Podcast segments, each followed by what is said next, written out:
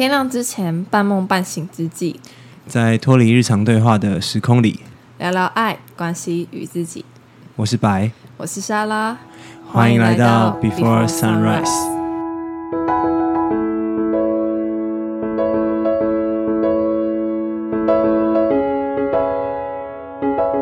嗨，大家欢迎来到第三集。嗯，在开始之前，好像可以先闲聊一下。我前几天在家里上厕所的时候，然后就因为家里都没人嘛，然后我想说，哦，那上尿尿应该也不用关门吧。然后我在尿的时候，我就想到我小时候啊，大概是还是一个小男孩的时候，大概小小学吧，小白，或者是 幼稚园的时候，那时候就觉得说上厕所是一件很赤裸的事情，觉得哎，为什么男人上厕所要？你的你的鸡鸡要露在外面，这样你没有一个隐蔽的空间，很没有隐私性，这样子就觉得哎，女生有每个人自己一间，感觉很好。男人这个隐私性很差，你要对于陌生人有一种相信，说他不会偷看你的鸡鸡，然后你也要保持镇定的抑制住你的好奇心，不去看别人的。然后那时候我就觉得这件事情是一件很困扰的事情，就这样。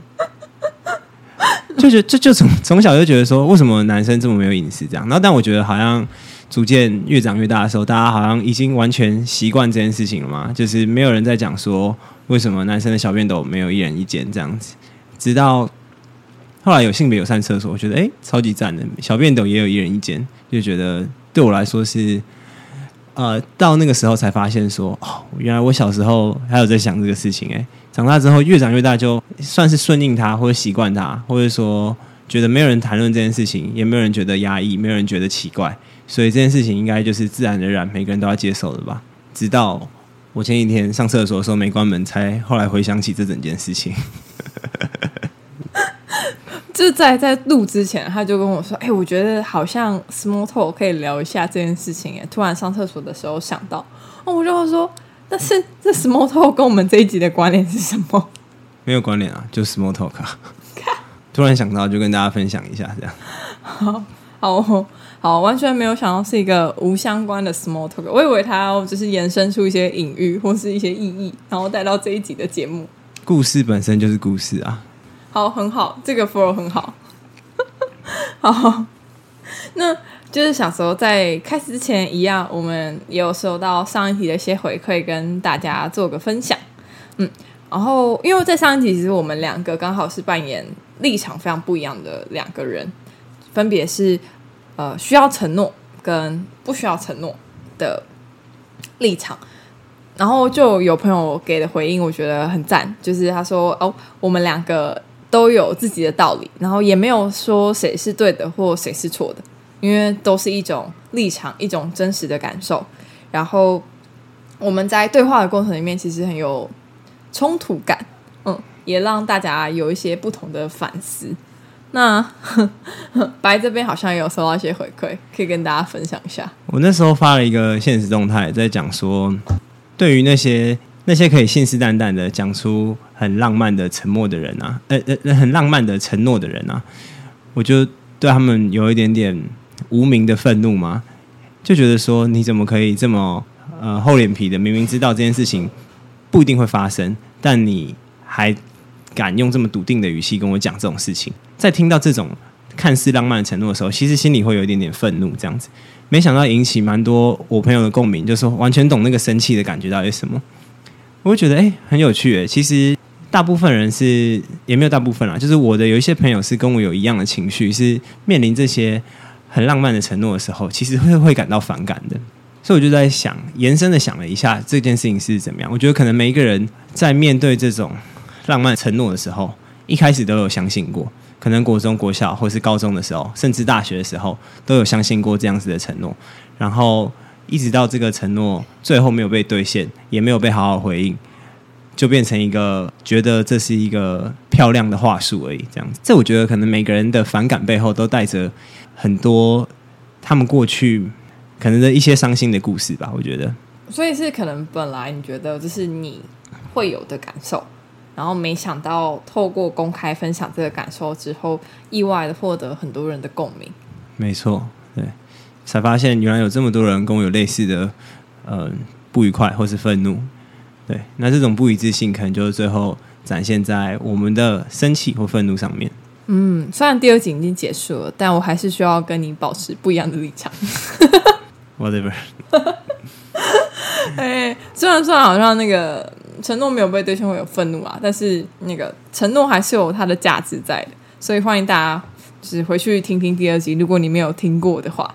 好，那今天我们要进入第三集的题目。这一集呢，是我们想要聊在关系中喜欢上别人怎么办？你笑什么？没有，我是觉得你完全没有在注意日跟的怎么发音。别人 哭啊！嗯，大家如果一直认真听的话，会发现我可能也会把昂跟安 混在混在一起，就就习惯了，没有什么，我我也改不了，就算了吧。然后我们其实，在讨论这一节的题目，花了蛮多的时间，因为嗯、想象这题应该是一个就是诶蛮小的题目，因为我们有在事前就是发问我们的粉丝说，诶，那你过去的经验喜欢上别人，你会怎么做？这样，然后大家回复就是，好比说压抑自己的感受，就说啊，不行不行不行，我现在不能喜欢上别人，嗯，然后也也有人回复一些 神奇的答案，嗯，然后我好像就是因为在聊之前也有跟白问了一下说，那就对你来说聊这集会想要聊的原因是什么？我觉得聊这个对我来说蛮明确的。我有一个遗憾嘛，或者说我有一个结是还没解开来的。简简单讲的话，就是我跟我前前女友在分开来的时候，那次分开的原因就是因为我在关系中喜欢上了我前女友，然后就喜欢上了其他人这样。然后那时候的我，我觉得没有很好的处理方式，可以面对心里面的这种冲突跟不一致。因为我可能还卡在上一集的承诺当中，比如说我对我前前女友有过一些承诺，然后呢，希望我跟她可以在一起很久，然后呢，也觉得她是一个方方面面都对我非常好、非常温柔、非常体贴、非常照顾我的人，但最后我还是在跟她的关系中喜欢上了其他人，然后这个喜欢上其他人。对我来说是很很冲突的感觉，然后我想要在这一集可以好好的把它展开来聊一聊，要怎么样用一个能够达到自我和解的态度，重新面对这种状况。如果我再次遇到的话，那这个经验是发生在多久以前？这个经验就要要稍微展开一下故事，这样子。这个经验主要有三个女生这样子，嗯，多人，我觉得你比 Better 给他们各一个代号好了，不然大家讲前女友、前前女友、前前前女友，就一个漏听就会搞错。好，女主角就是 H 这样，然后其其他另外两个前女友都呃分别叫他们 A 跟 B 好了这样子，因为他们不是主角这样。大学的时候啊，几乎这四年我都是跟 H 一起生活，然后尽管我们没有所有时候都在一起，但是大部分的时候生活我们都是一起玩活动，然后一起有共同的朋友圈，然后一起读书，一起做各种有的没有的事情这样子。先简单讲一下这整个呃历史，就是我跟 H 在一起，可能快要接近两年，一年多，从大二一直到大三下，然后就跟 H 分手了，A 这个女朋友在一起。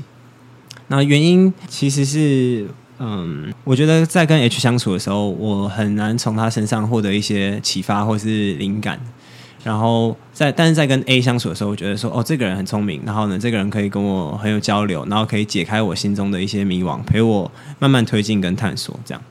所以我那时候跟嗯 H 分手，然后呢又跟 A 在一起，然后跟 A 在一起大概三四个月吧，之后就觉得说我们两个人价值观不合，就是太太多吵架跟冲突了，所以就分手。分手后稍微沉淀一下，就觉得我其实还是很习惯 H 在我身边的那种感觉，因为 H 就是在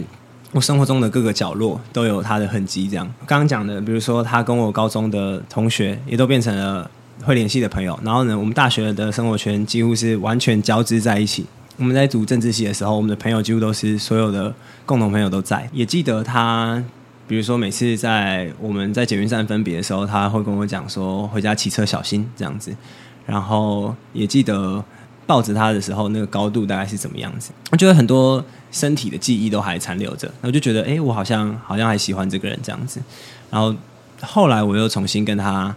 告白一次，然后我觉得对我来说，我做了一个蛮大的调整，是，嗯，我以前在跟 H 第一次在一起的时候，是一个很完全呃很冷静跟理性，然后呢不顾虑他人情绪的人这样子。举一个例子来说，就是。如果 H 很难过，然后呢，想要跟我讨拍，在我面前准备快要哭了的时候，要跟我讲说我们的事情发生什么事情的时候，我会跟他讲说：“你现在不准哭，你如果哭了，我就直接离开。”就是大概会用这种方式在跟他相处吧。所以我觉得跟他相处的时候，其实呃对他造成一些伤害啊。但这不这个不是现在这段的重点。后来我就重新喜欢上，重新喜欢 H 之后，又重新追求他，然后花了一些时间。向他说明，我觉得对我来说我有哪些转变，然后也让他或多或少有感觉到吧。后来我们又重新在一起了，重新在一起大概又过了七八个月之后，我用同样的几乎是同样的 pattern 再次喜欢上了 B。所以此时此刻对我来说就有一个很大的挣扎，就是 H 是一个陪我度过大学四年，然后对我来说非常非常重要，而且对我非常好、体贴、可爱，朋友们都喜欢他。的这样子一个特别的人的存在，但我对他却没有那种喜欢的感觉了。然后这个喜欢的感觉是在后来出现的 B 身上。我想先问一个问题：所以你跟嗯 A 在一起的时候，你已经跟 H 分手了？对啊，我跟 A 在一起的时候跟 H 分手了。然后当时跟 H 分手，就是因为你觉得在呃他身上没有办法获得一些启发。对。然后分手之后。才喜欢上 A，然后决定跟 A 在一起。对，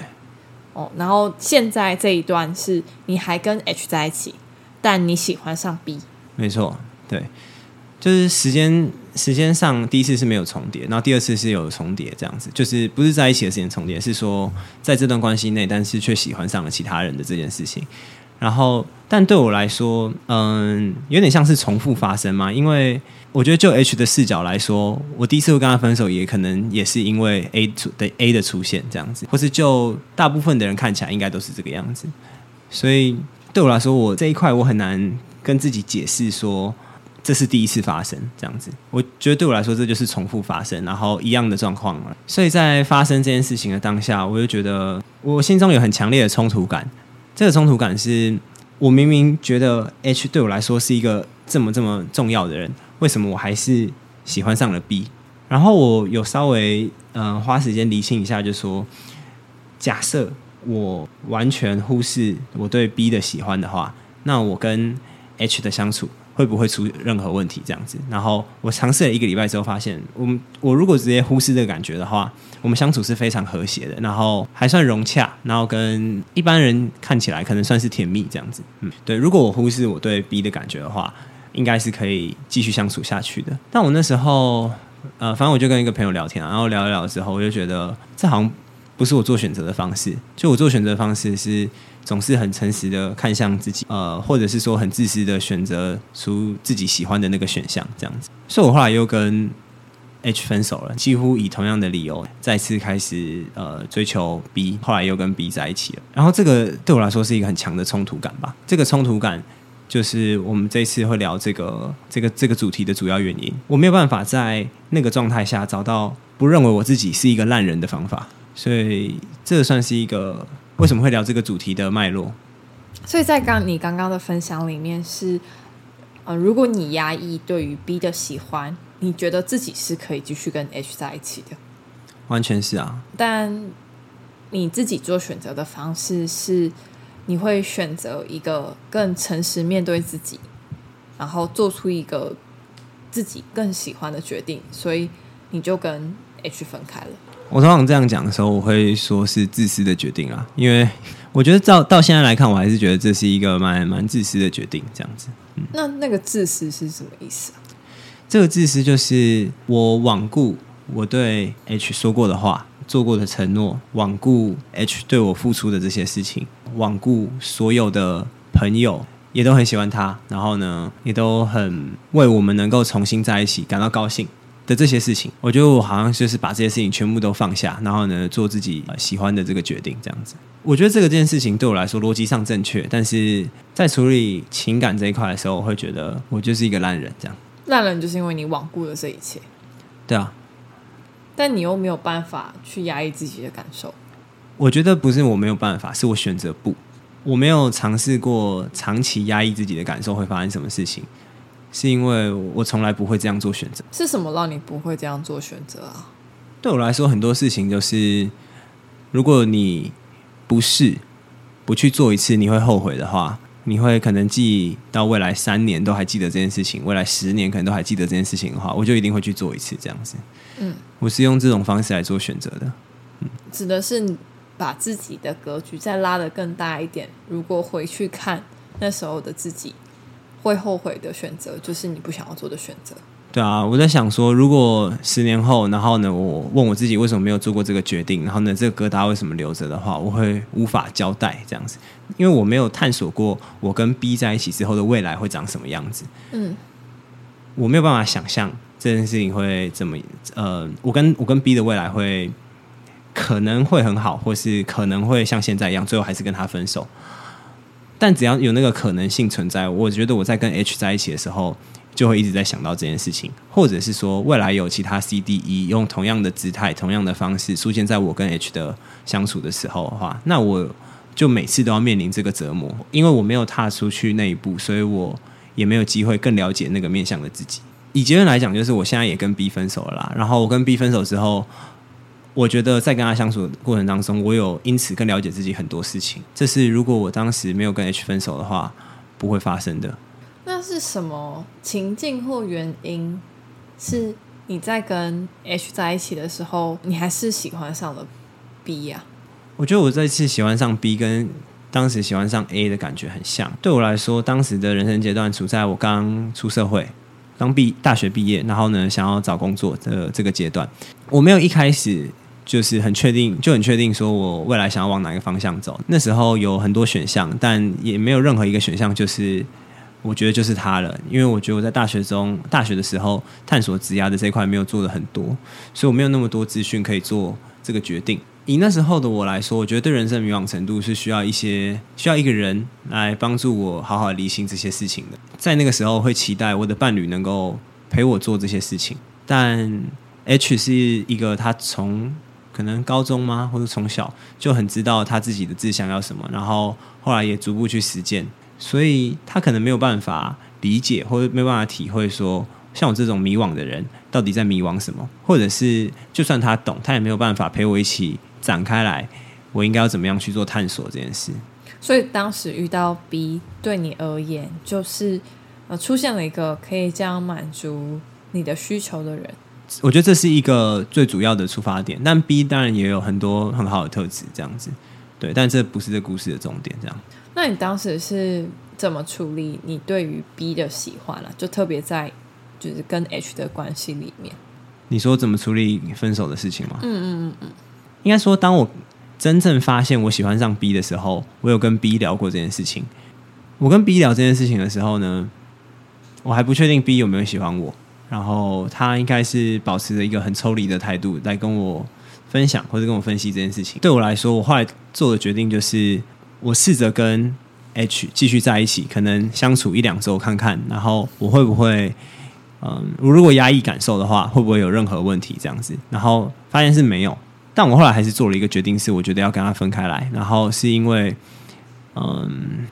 呃，再补一些，再补更多一点的细节好了。那时候 H 在准备考试，然后是一个他人生中蛮重要的考试。然后我原本是想说，我等到 H 考完试之后呢，我再来跟他好好来谈这件事。但那时候到考试结束大概还需要呃三四个月这样子，我就想说，如果这件事情啊，我的这个感受放到三四个月之后再来处理的话，我觉得这个感受或者是我跟 H 的相处就已经变质了。我跟 H 的相处可能到三四个月之后就是一种。行尸走肉的方式在相处，然后我跟他分手，只是为了要等一个时间而已。因为我跟 H 的相处已经感受不到我对 H 的喜欢，所以我为了不要让分手这个决定是这么样单方面的，早就被我决定好，只是到拖到三四个月之后再跟他讲，所以我就想说，那不如就现在讲。所以我在他人生中很重要的考试的时候，然后又以同样的方式、同样的理由喜欢上了另外一个女生，而且 H 就是一个个性稳定、情绪稳定、非常心态健康、招人喜爱、体贴，whatever，就是她是就是几乎是没有没有缺点，在我在我。在我眼中，她就是一个对我非常好，然后没什么缺点的女生。这样子，我却要跟她讲说：“哎，我喜欢上其他人了。”对。你现在回去看，你觉得就是什么还让你卡住在这里啊？你可以再多说一点吗？好，我觉得就好比说，你觉得哦，你也承认你是一个自私的人，嗯。嗯，然后你也承认你对于跟他提分手的这个决定，也是会对他造成伤害的事情。就你已经承认了这些事情，但到现在为止，其实还有很多的情绪，或是对于这件事情还是有一些反应。那是什么还让你会在这些情绪里面？我觉得可能可以讲一下我跟他怎么分开的。这个分开分成两阶段嘛。第一个阶段是我直接跟 H 坦诚说我喜欢上 B 了。我们那时候就刚好 H 那天来住我家，然后我就晚上再跟他聊这件事情。之所以会聊这件事情，是有一个。小故事这样子，是有一天我就看着 H，H 就跟我说：“你的表情看起来好悲伤哦，你在想什么事情吗？”然后我就跟他说：“没有啊，这样子。”但那时候我实际上在想的事情就是，为什么这个人对我这么好，然后又无可挑剔，陪伴我走过这么多事情，但我还是喜欢上了 B。我就在想这件事情这样子。经过一个礼拜之后。到我家来住的那天，我就问他说：“你还记得你上礼拜问我那件事吗？就是为什么看起来很悲伤？”然后呢，他说：“还记得啊。”但如果你如果没有想要讲的话，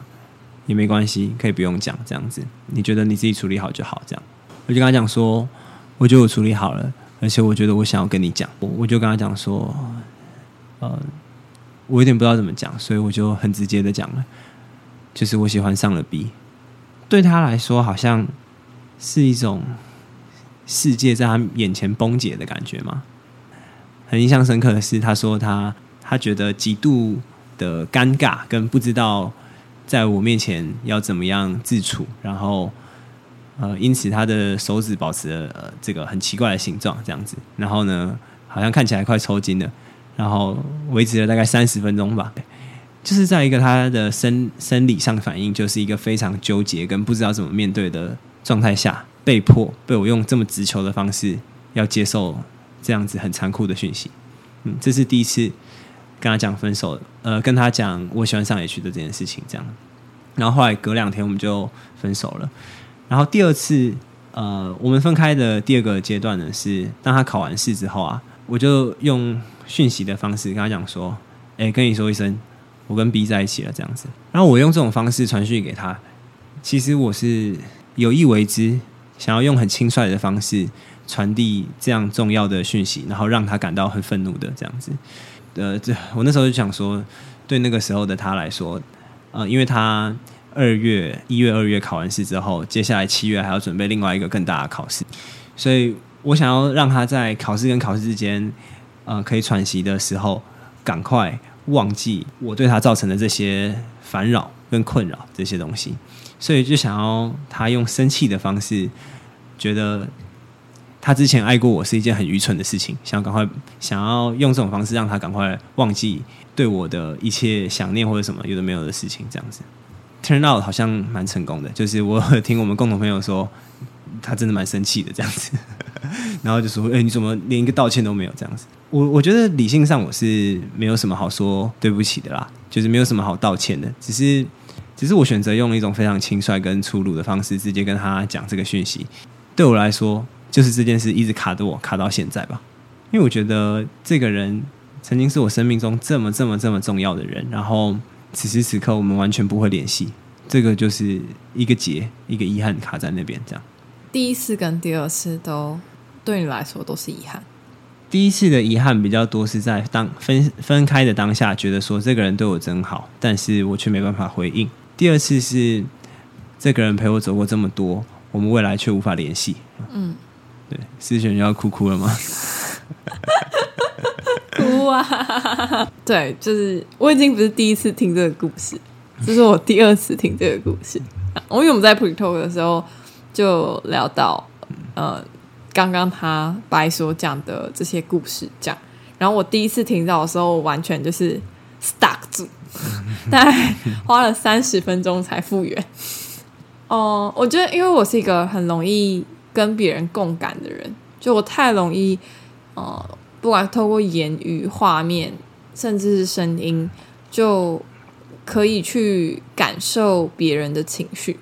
所以在我第一次听到这个故事的时候，我好像很快的就感受到了 H 的情绪。我觉得这对于一个人来说是会是很大的伤害。嗯，就连。即便我听第二次，我还是觉得哇，很很不容易。我现在好像也没有办法很积极的说哦，那你觉得应该要怎么处理呢？如果再来一次的话，你会觉得怎么样比较好呢？没有哎，就是很很容易沉浸在这个悲伤里面。而且第二次好像讲了更多细节。那如果现在可以跟 H 联络的话，你会想要对他说什么？我们前一阵子不是有写那个遗书吗？那我们前阵子在练习写遗书。反正写遗书的意义，我觉得是先知道自己想要怎么死，才会知道自己想要怎么生活啦。然后我在写遗书里面的时候，就写了道歉、道谢、道爱跟道别这四个 part。其中道歉的这个 part 应该是写给他的这样子。如果可以重新再跟他讲话的话我觉得其实现在也可以啊，只是我不敢而已。我不敢的原因是因为我觉得他现在应该也过得蛮好的，然后再联系他对他来说应该是一种困扰，因为呃他可能早就忘记我对我的感受，或者是跟我经历过的那些事情。但如果我要再主动去联系他的话，对他来说可能又要想起这种伤害。反正我我给他生活造成太多的混乱了，这样子。然后我现在好像有一种没有脸回去跟他讲话的感觉，嗯，就是我不敢。但如果可以的话，可能想跟他好好道歉吧。暂时还不敢跟他道歉，所以在这里讲。能给你一点时间。对，我觉得想要跟他道歉跟道谢。道歉的部分是，如我刚刚所讲，我觉得我用了，我选择用了很恶劣的方式跟他分开，然后这个分开，我觉得很不真诚。我自己以为当下短期有效，但是。我觉得可能对他也造成了一些伤害，这样子，那这个伤害可能是会留着更久的。然后道谢的部分，就是我觉得很谢谢他陪我度过大学四年嘛。我觉得我大学的时候一定是一个超级难相处的人，现在可能没好哪里去，但是大学的时候应该一定是比现在更难相处。他却可以无条件的接受跟支持、容忍我这样子，甚至被我用刚刚那种“你敢哭我就离开”的这种态度。对待过还是算无怨无悔的嘛？继续跟我相处下去，我觉得这个是想跟他道谢的其中一个部分。然后因为有他这样子的陪伴，所以我才从一个完全几乎不了解情绪是什么、很机器人一般的做决定、充实自己、做很多活动或者是参加专案或者是实习之类的，从这样子的一个人，然后。慢慢的变得觉得，哎，我好像懂喜欢的这种感觉是什么。渐渐的可以把自己的喜欢或自己的情绪试着跟对方分享，然后也接受对方会有情绪的时刻。一直到我觉得这个喜欢我很明确的可以指认出来的时候呢。却是我喜欢上其他人的时候，很感谢另外一部分呢，就是他很辛苦的陪我度过了这些我很糟糕的时刻，然后让我逐渐的长出对于感性，对或者对于情绪的认知，逐渐对于这些事情有一些理解，让我自己变成一个更圆融，或是对我来说完整、跟温暖的人。这样子都是因为有他的陪伴，所以才存在。刚才在听你讲，想要跟他道歉，但是不想要打扰他。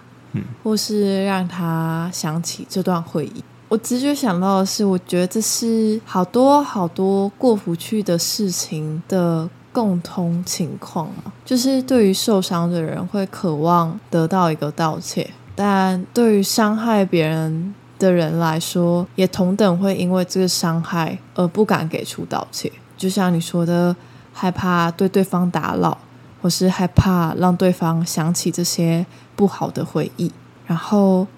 这些渴望道歉的，或是嗯渴望收到道歉的，就只能在空中，是吧？如果一辈子就继续这样走下去的话，似乎终究都不会有交集的那一天，或是让这些飘在空中的东西降落在地上。但能做的事情，似乎就是先跟自己和解吧。要怎么做？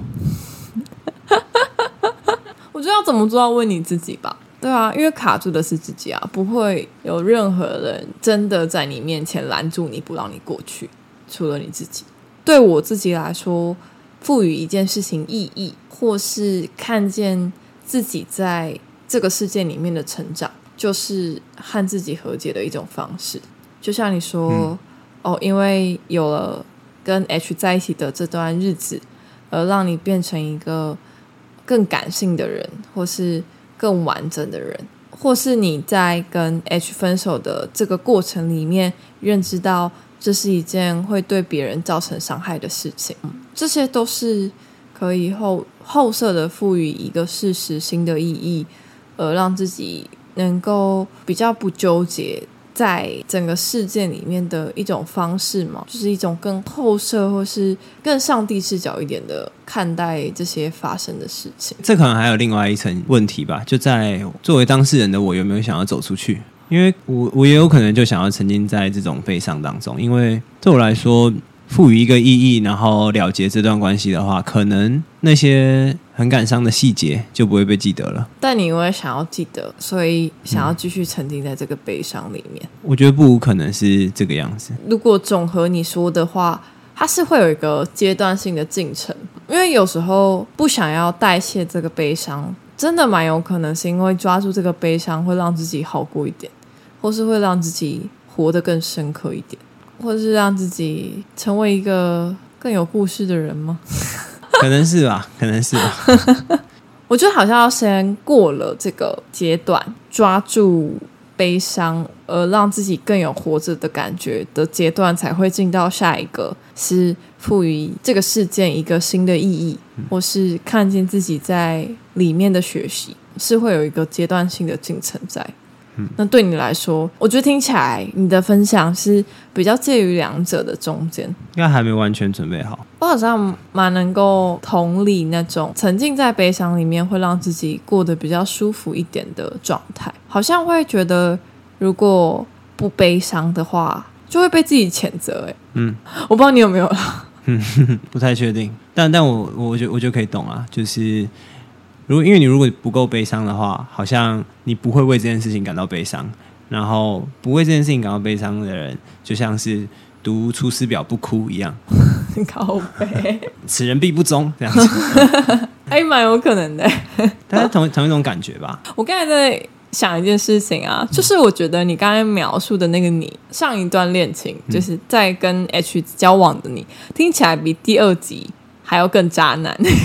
我我就是那种朋友不会敢介绍给女性有人认识的人啊。大家知道白有多坏了吧？坏透了。其实我们在讨论这个题目的时候，背后其实有预设了一个这个命题的解法。这个解法是尝试选择非一对一关系的形态哦，也就是你在跟一段你跟另外一个人在一起的这段关系里面。去尝试接纳第三个人并存或共存的状态，我觉得这好像就蛮适合问一下：哎，如果你当时有这个选择的话，那会有什么改变吗？我当时没有这个选择，是因为我当时根本不知道有开放式关系这种东西，这样子，嗯，然后所以我觉得喜欢上其他人，好像就只能让关系结束。但如果回到那个时空背景下，我知道有开放式关系这个选项的话，我觉得最后也是悲剧一场。因为这两个人，不论是 B 或者是 H，以我对他们的理解是，他们都不能接受开放式关系，所以最后不管怎样，一定还是会以分手作结。不过中间我觉得会转嫁一些我的悲伤，或是我觉得对自己的自责到其他人或者到其他其他事情上面，这样。这个其他人或其他事情是什么意思啊？因为假设哦。假设那时候开放式关系可以是一个选择，而且是一个跟一对一关系等量齐观。你觉得不是做开放式关系是退而求其次，或者是一对一比较好？这样就是它是一个平等的选择的话，那我选择做了开放式关系的这个选项，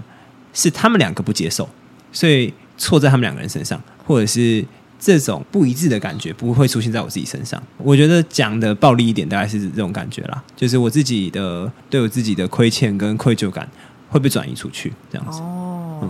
真是一段真实的分享。我刚才讲的比较暴力一点啦，超暴力、超真实吧？对，一堆黑粉就冒出来了，这个会被谴责。对客观来说是无懈可击啦。那假若好了，做一个思想实验室，他们都可以接受的情况，那会有什么改变？就你还会一样选择离开 H 去跟 B 在一起吗？假如他们都可以接受的话，且我当时又知道有开放式关系这个选项的话，呀，那我觉得最后还是以悲剧作结。哭啊！那这个自己命题自己推翻。没有没有，但这个这他们都能够接受开放式关系，而且呃，我也知道有开放式这个关系的选项，嗯的话，还是会以悲剧作结的原因，是因为当时的我，我觉得没有能力好好的沟通，没有能力的做更深层的揭露。虽然我觉得我已经呃比之前感性了一点，嗯然后比之前懂得表达自己的情绪，或是懂得接纳他人的情绪一点，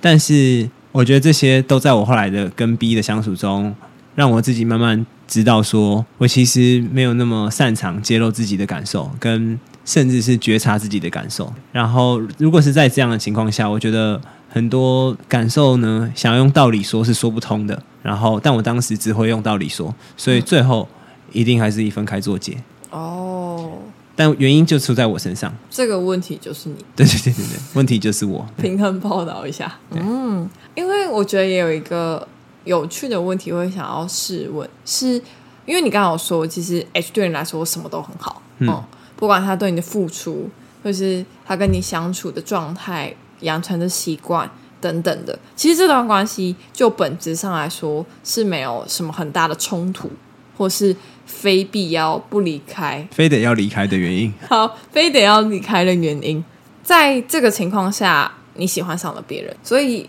我觉得也很有趣的是，在某些认知里面嘛，或某些人会觉得说，好像你喜欢上别人这件事情，就很有可能是本来的关系出了什么问题，但也有可能是本来的关系并没有太大的问题，可是你就是会喜欢上别人。对啊，对我来说，我的真实感受是，我觉得 H 对我完全没有不好，嗯我跟他相处也很和谐自在，完全没有摩擦。嗯，但我就是没有办法在 H 身上感受到 B 对我的那种吸引力。你硬要说我跟 H 的这段关系有什么问题的话，你当然可以说就是 H 没有像 B 一样的吸引力，嗯或者是我跟 H 没有继续探索到其他面向，让 H 也对我很有吸引力，这样子。嗯嗯嗯嗯，这是当然，你你当然逻辑上完全正确，但也有可能就是我跟 H 没有什么问题啊，但就是有另外一个 B 出现了，然后呢，我也喜欢上了另外一个 B 这样子，我可能同时对 H 存在一些依恋，然后呢，同时又喜欢上 B，我觉得这个好像也没有绝对的冲突，嗯嗯。嗯嗯嗯，所以你的意思是说，呃，同时喜欢上 H 跟 B 是有可能事情，同时可能 B 对你来说的吸引力跟 H 对你来说的吸引力也是不一样的。我觉得这是有可能的，但是如果你跟智商师聊的话，那我觉得智商师可能会跟你说，你在跟 H 的这段关系上面有一定有什么东西是没有满足的，所以你才会去找 B。我觉得他讲这个说法逻辑也正确，没有错，但是就会让像 H 这样处境的人往心里去，就说，所以到底是我哪里做的不够好，所以才导致他会喜欢上了其他人这样。你有你有智商过？哦，我没有，我没有智商过，但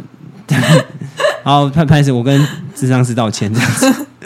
对，但但我觉得好像蛮多人会这样讲的，对，或者说自己至少也有一派的声音会这样讲，然后呢，以此为由不放过自己，其实我觉得更具体来说，应该是我们在看《道德浪女》的书，就有一本在讲开放式关系的经典。叫做《道德浪女》，里面就有提到类似的论述，就他说，当你在一段关系中喜欢上别人的时候，你去找智商师聊，他们往往都会觉得，那一定是你们的关系之中有什么问题，呃，有什么样的需求没有被满足，所以才导致你会去喜欢上别人。我觉得智商师的这个观点听起来会比较像是你会喜欢上别人，一定是你原本的关系出了问题，但有时候不尽然是你原本的关系出了什么问题，而是你就是会有喜欢上别人的可能，而这个喜欢并不是建立在你不满既有关系里面的什么面向上。嗯嗯而且我觉得智商师的这个观点，我再次跟智商师道歉，但是我觉得智商师的这个观点还有一个假设，就是一对一关系才是正确的。因为一对一关系的话，你在一对一关系才是正确的这个前提之下，并且你要你又认为你跟对方的关系应该要满足你的所有需求，才会长出说，如果你有找其他人，代表说你有一些需求没被满足，是你跟现在的伴侣应该可以处得更好的，呃，空间，有有有嗯。的有可以处得更好的空间空间，这样、嗯。才会得出这样子的结论、啊。嗯，我觉得这同时包含两个前提，然后第一个就是一定要是一对一关系，第二是对方要满足你所有需求。哎，那你觉得对方满足你所有需求，这个 fact 是可以被成立的吗？呃，这个我觉得只能说是理想上，当然希望这件事情可以发生，但实际上，我觉得要求对方要做到这件事情，会蛮不近人情的。哎，怎么说？因为每个人就是应该是他自己的样子啊，他是他自己现在的样子，然后跟他有他自己未来想要变成的样子，不应该因为其他人的期待，所以呢，自己活成其他人的形状，这样子。嗯嗯我觉得蛮有趣的。你会在一段关系中，希望在这段关系里面满足所有你在关系里面的需求，然后把这些需求就是寄托在一个人身上。但这个寄托同时也会有你讲的潜在风险，就对方他有他自己的样子，然后你把这个期待寄托在对方身上的时候，他有可能会为了要满足你的期待而改变自己本来的样子。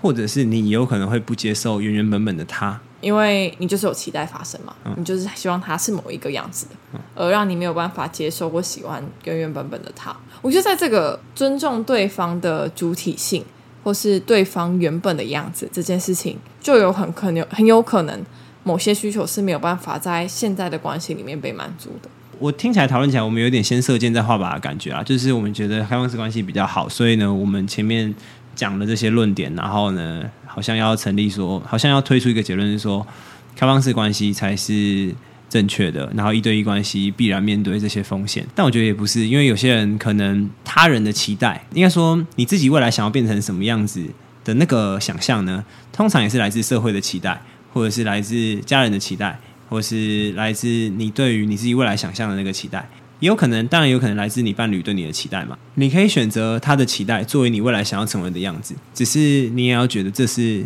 你也要想要成为的样子。我觉得这个是没有说你不能期待对方，或是你不能变成对方的形状，或者变成对方的样子，但是你自己要能够认同。我觉得如果你自己可以过这个坎的话。呃，像我可能过不了，然后，但如果你可以过这个坎的话，愿意接受对方在你身上施加的期待，然后你也接受这个期待是你自己想要变成的样子，那你在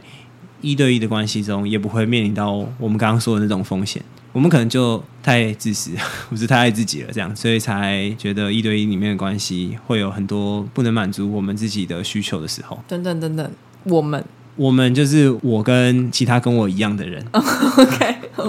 划清界限。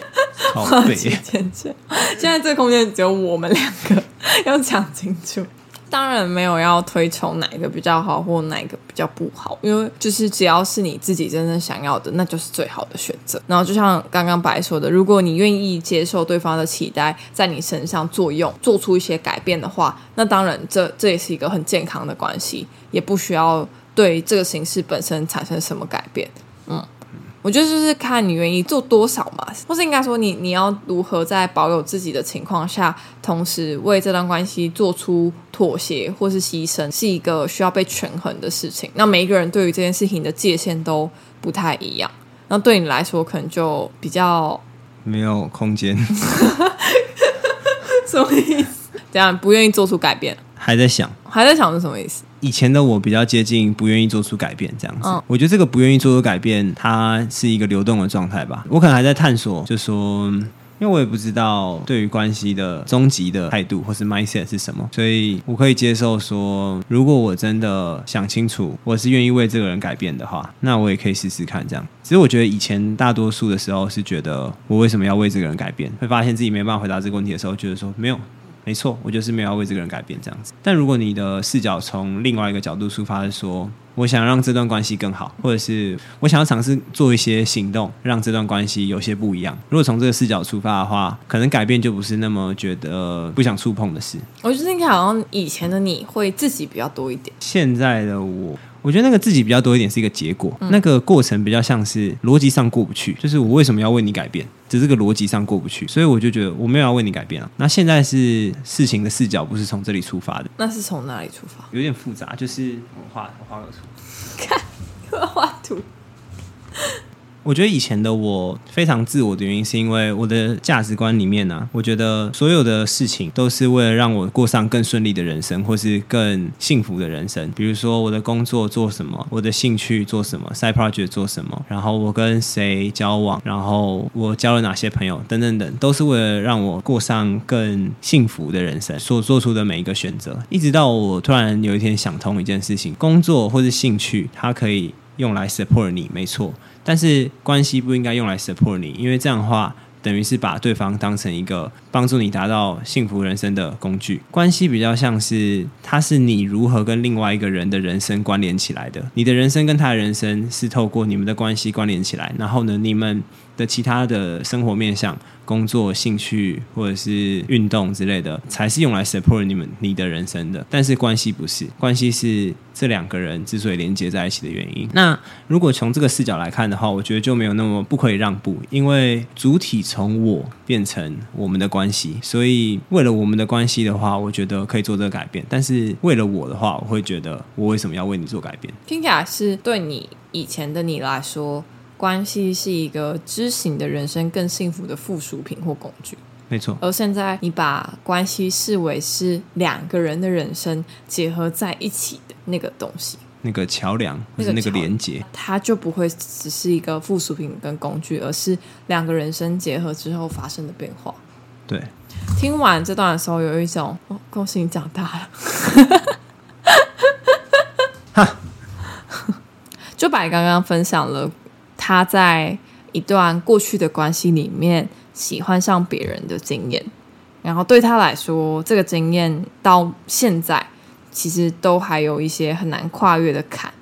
嗯，而这个坎就是来自于他当时跟对方分手的方式，对对方造成的伤害是一个一直都很难有机会说道歉的情况，然后。就其实我们在聊这个题目的时候，有预设了一个打破规则的方式，是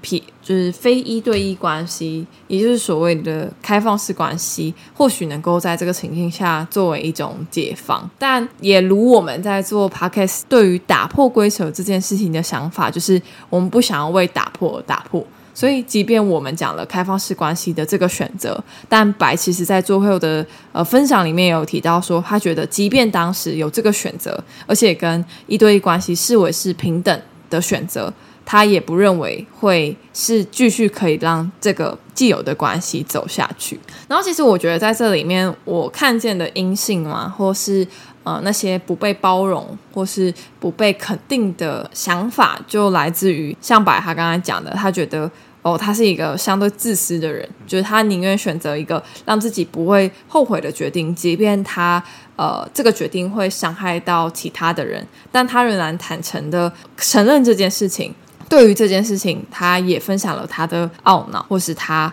没有让自己过去的原因。所以其实。不管是什么样的选择，或是什么样的情绪，他都能够可以被说出来，然后可以被接受。我自己解我的故事的话，我感觉会是在关系中喜欢上其他人怎么办？我这边提供的一个呃选项叫做开放式关系，然后这个选项给你作为参考。如果你在关系中喜欢上了其他人，你也不想要为了这段关系所以委屈自己的话。可以试试看提出开放式关系。如果说这开放式关系并不适合你以及你的伴侣，或者是你认识的新对象的话，那最后还是会以失败作结。所以，如果既然都会以失败作结的话，这边也可以思考看看：说你在这段关系里面，你想要获得的是什么？你想要获得的是这段关系本身，呃，这个人作为你的伴侣，可以持续伴你一生。还是说你在跟他的关系当中，只是想要获得一种经验，然后这个经验对你来说是未来你成长的养分。如果是这样子的话，那当下选择分手好像也是一个选项。但当然，如果你愿意接受自己压抑自己的感受，或者是这对你来说是更舒适的方式，以及你愿意接受对方的期待，然后改变成对方想要的样子的话，那对你来说也许不分开。或者是忽略这些你对其他人的喜欢是最适合的。刚才列了很多选择，不是只有分开这个选项，也不是只有开放式关系这个选项。没错。而是任何一种选择都可以是选择。好，那 EP 三的上集就到这边结束啦。下集我们会来聊聊 Sarah 的故事。如果你喜欢我们的话，帮我们把节目分享给你的朋友，就是对我们最好的支持。那如果你不喜欢这一集的话，也没有关系，就只要分享 Sarah 的故事下集就好。当然，如果你愿意的话，欢迎在 Apple Podcast 上面留言，或到 IG 跟我们互动。IG 账号是 Before 天亮 B E F O R E 底线 T I A N 点 L I A N G。或是你有任何问题的话，都欢迎在 IG 上面找我们聊聊。那这集就到这边啦，大家早安，Good morning。Good morning。